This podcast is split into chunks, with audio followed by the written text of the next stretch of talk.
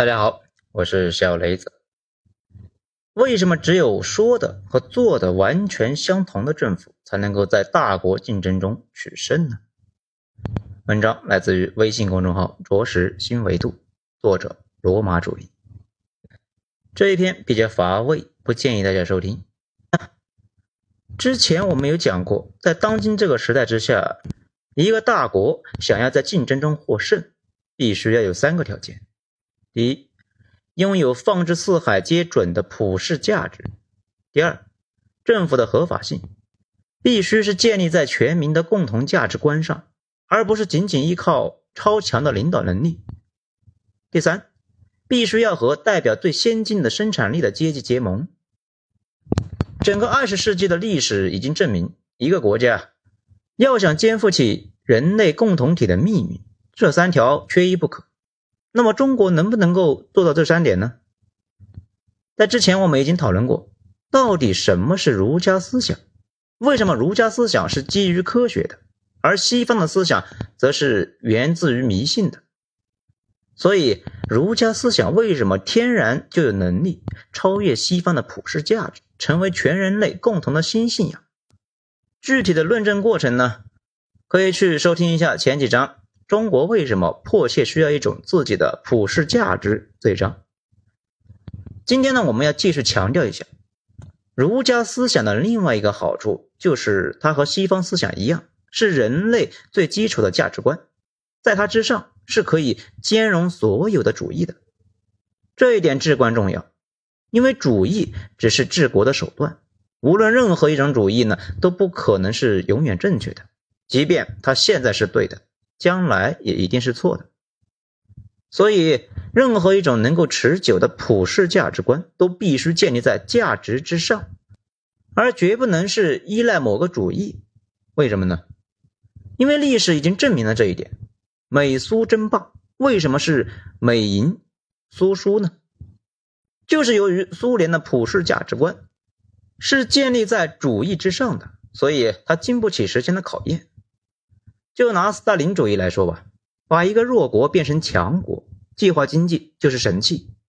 这就是为什么斯大林主义对穷国和弱国那么有吸引力，一度被很多人当成了普世价值的原因。但是等到苏联迈过了工业化的这个门槛，需要向全世界展示他的人民呢可以过得比美国人更好的时候，斯大林主义就不灵了。赫鲁晓夫曾经呢当着肯尼迪的面啊吹嘘。双方即便是和平竞争，斯大林主义啊也一定能够战胜美国的资本主义。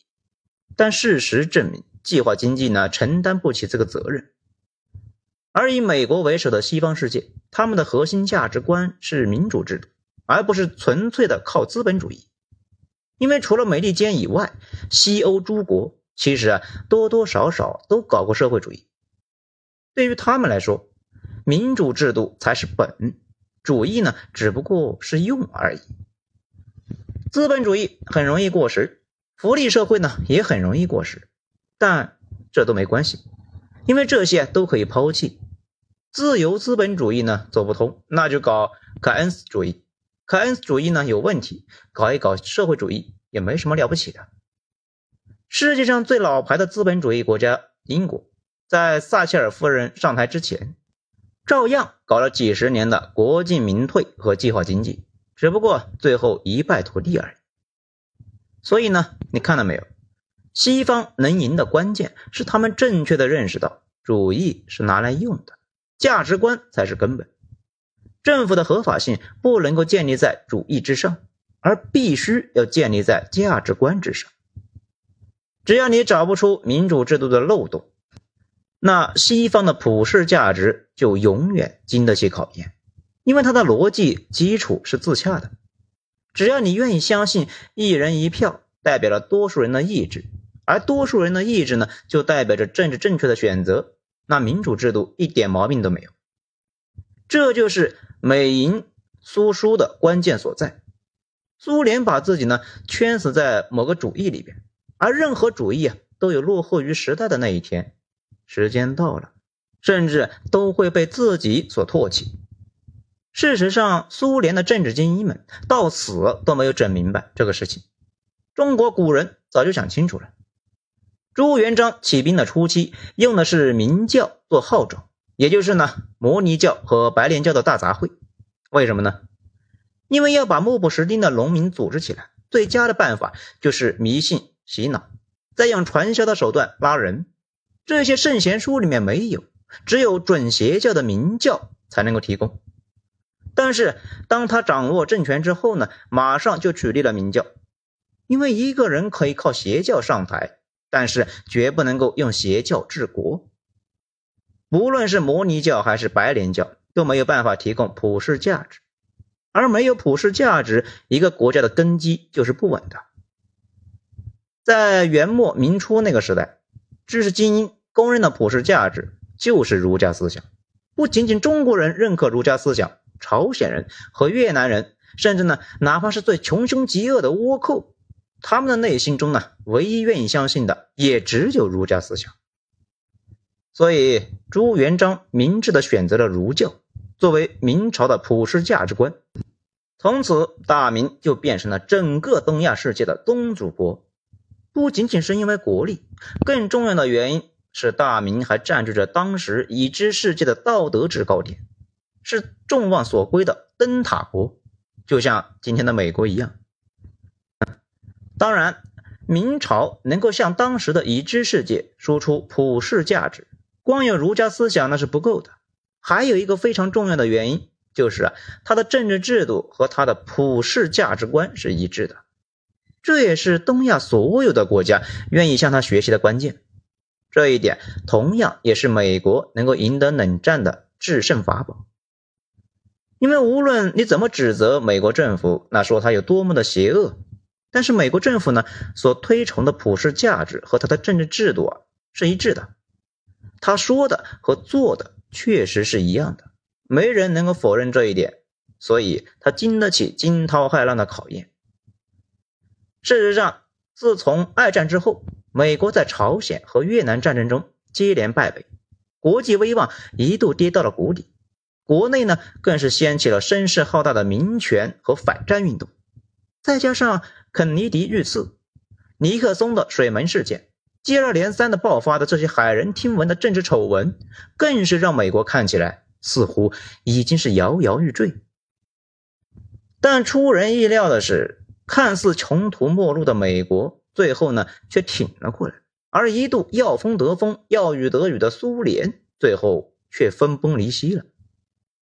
这里有一个关键的原因。就是美国的国内呢，不管怎么乱，美国人反对的从来都不是美国的政治制度，只不过是某几个领导人和某些政策而已。只要美国的选举是公正的，美国的政府合法性就坚如磐石。美国无论在国内或者是国际上败得多惨，那也无非呢就是换一个美国总统，重选一批议员就可以解决的，动摇不了美国的国本。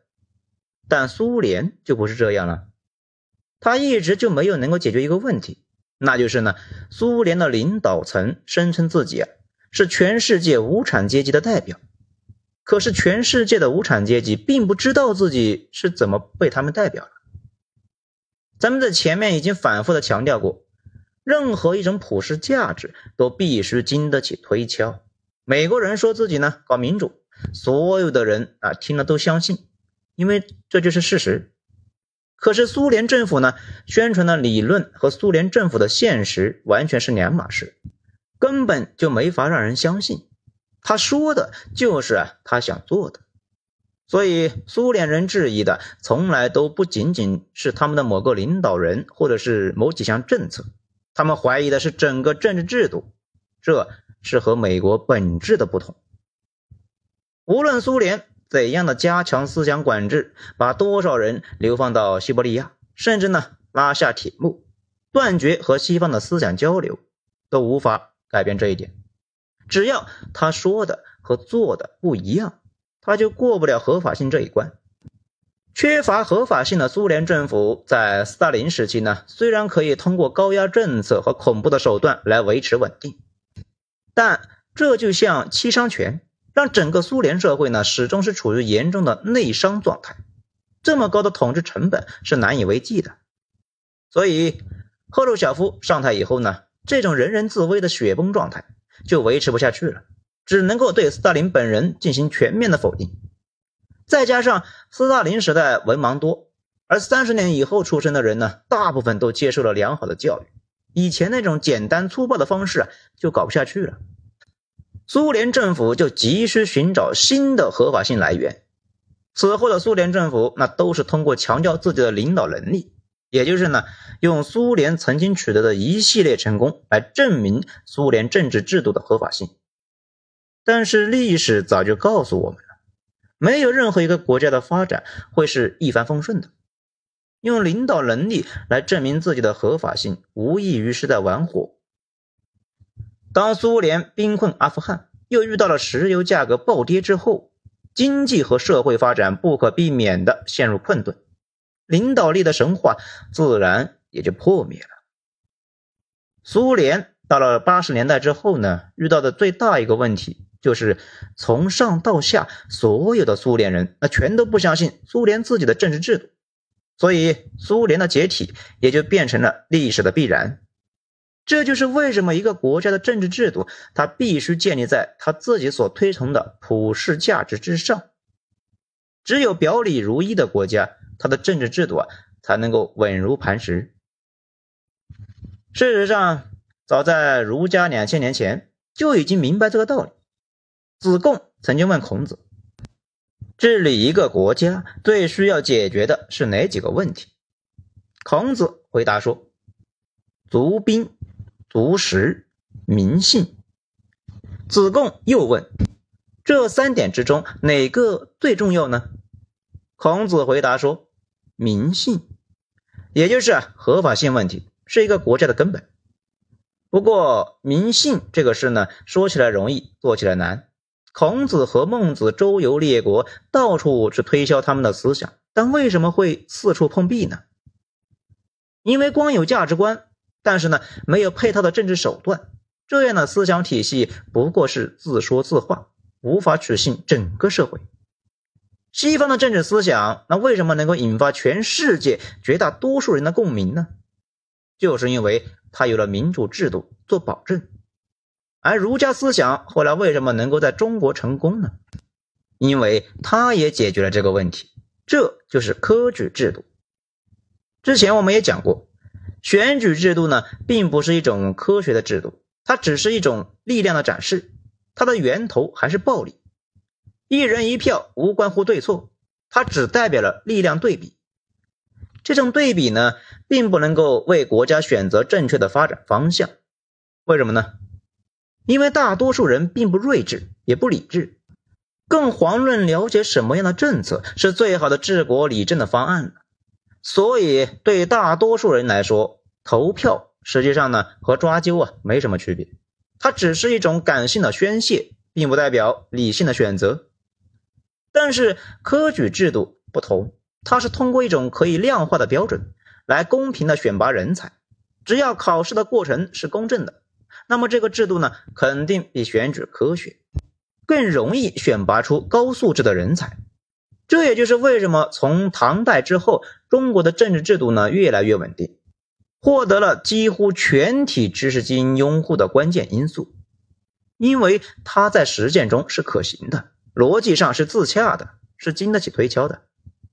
我们千万不要把科举制度呢简单的想象成为一个僵化的八股文考试，实际上这只是呢在农耕时代那个条件之下唯一能找到的。分辨良莠最佳和最客观的标准，科举制度要想完好的运行，赢得执政的合法性，它有三个要点：第一，标准统一；第二，考核公正；第三，公开透明。只要掌握好这三个要点，它就可以完美的运行在现代社会中。举一个最简单的例子，如果一个政府呢，对他的各级官员啊分门别类。制定不同的可以用数据量化的考核标准，每隔一段时间向全社会公示，名列前茅的升级，排名靠后的降职，中间的留用，那么这个政府呢，马上就会得到全民的认同，变成全世界最先进的政府。只要标准定的合理，考核的过程公开透明，人员的升迁严格遵守考核结果，结果呢一定是要向全社会公示，那他就实现了科举制度的目的。而且这样一套政治制度呢，无论是在理论或者是实践上，都可以和西方的民主政治进行全方位的竞争，不怕公开辩论。因为从逻辑上来讲，这样的科举制度啊，无论是在选拔人才，还是在纠错制度上，明显都要比选举制度科学得多。一个合理的政治制度肯定是精英治国，但如何来认定谁是精英呢？怎么样来保证选出来的精英们会为人民负责呢？人民如何对他们进行监督呢？科举制度可以完美的解决这些问题。它通过公务员考试来决定谁是精英，这一点呢，我们现在已经有了。我们没有的是接下来的两点：给每一级每一类官员制定公开的考核标准，每隔一段时间在一定的范围之内进行排名，向全社会公示排名靠前的升职，排名靠后的降级，排中间的留用。这样能留下来的精英，那必然是愿意为人民服务的，干得好的精英。就可以呢升迁到更高的职务，承担更大的社会责任。而向全社会公布考核标准，在全国范围内进行排名，并且向全社会公示，本质上就实现了人民对精英最好的监督。就像民主制度呢是西方思想的源泉一样，完备的科举制度是儒家政治合法性的基石。这样的政治制度呢一旦成型，全社会的精英们。怎么会不举双手赞成呢？还有谁会相信西方那一套呢？这样的政治制度推广到全世界，肯定会引起知识精英们的一个共鸣。这是一个远比民主选举更合理的政治制度。只要他们开始倾心于科举制度，那儒家思想不就变成了普世价值观吗？所以，中国其实是有机会的。只要他愿意回归儒家思想的本源，他完全可以在普世价值和政府的合法性上压倒西方。如果我们做到了这两点，中国将再次占据人类道德的制高点，变成全世界的灯塔国。谁能够让自己的普世价值变成全世界的普世价值，谁就能够成为未来的世界里面的真正的王者。在所有可能的选项之中。重塑儒家思想，施行新的科举制度，不涉及国本，是中国当下成本最低、社会风险最小、收益最大的选择。任何有远见的政治家，绝对呢不会等到飓风来临之际才想到修建港口，他们一定会在风和日丽之时就开始了筑堤垒坝。